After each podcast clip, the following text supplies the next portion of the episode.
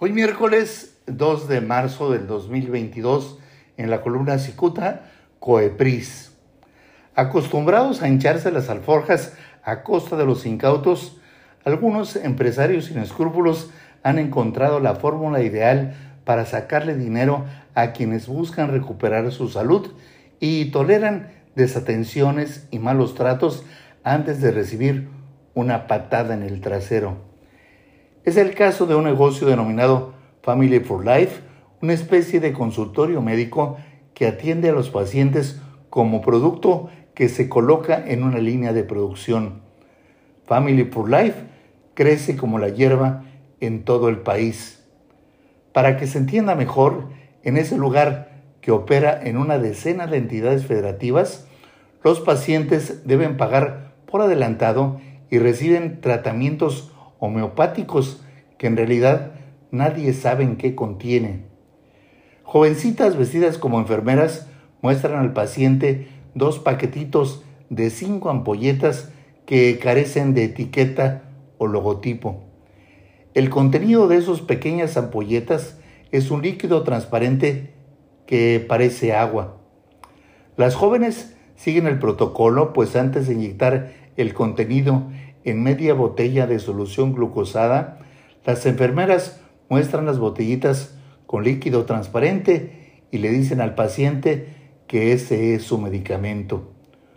Luego de clavar una aguja en la vena del receptor, la jovencita abre la pequeña llave de la manguerita para que comience el goteo. Pasados 20 minutos, el tratamiento ya acabó y cuatro mil pesos volaron.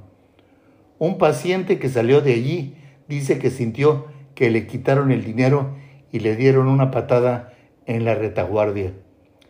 En una página de internet dedicada a recibir quejas de negocios como Family for Life, refieren el malestar de un usuario quien asegura que esa empresa Family for Life es una estafa.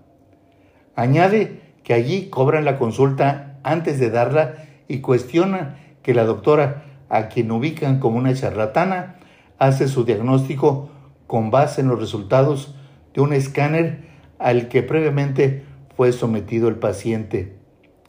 Las instalaciones de Family for Life en Tijuana se ubican en el segundo piso del exclusivo complejo denominado Plaza Aguacaliente, en cuya segunda torre se encuentra el Gran Hotel Tijuana.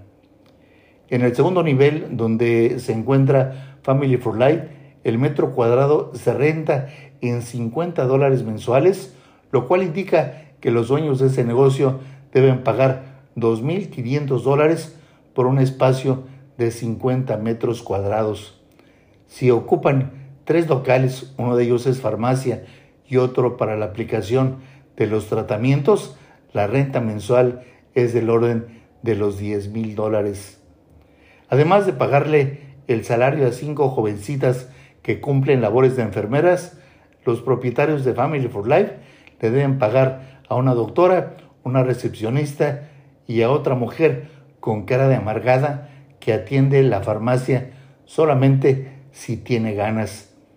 Debido a las limitaciones de espacio, los pacientes deben esperar de pie, eh, pagar por adelantado y someterse a las órdenes de los empleados que les exigen que salgan, pues los llamarán al momento que les toque. Es decir, reciben el trato que dan en el Instituto Mexicano del Seguro Social. Muchas gracias, les saluda Jaime Flores.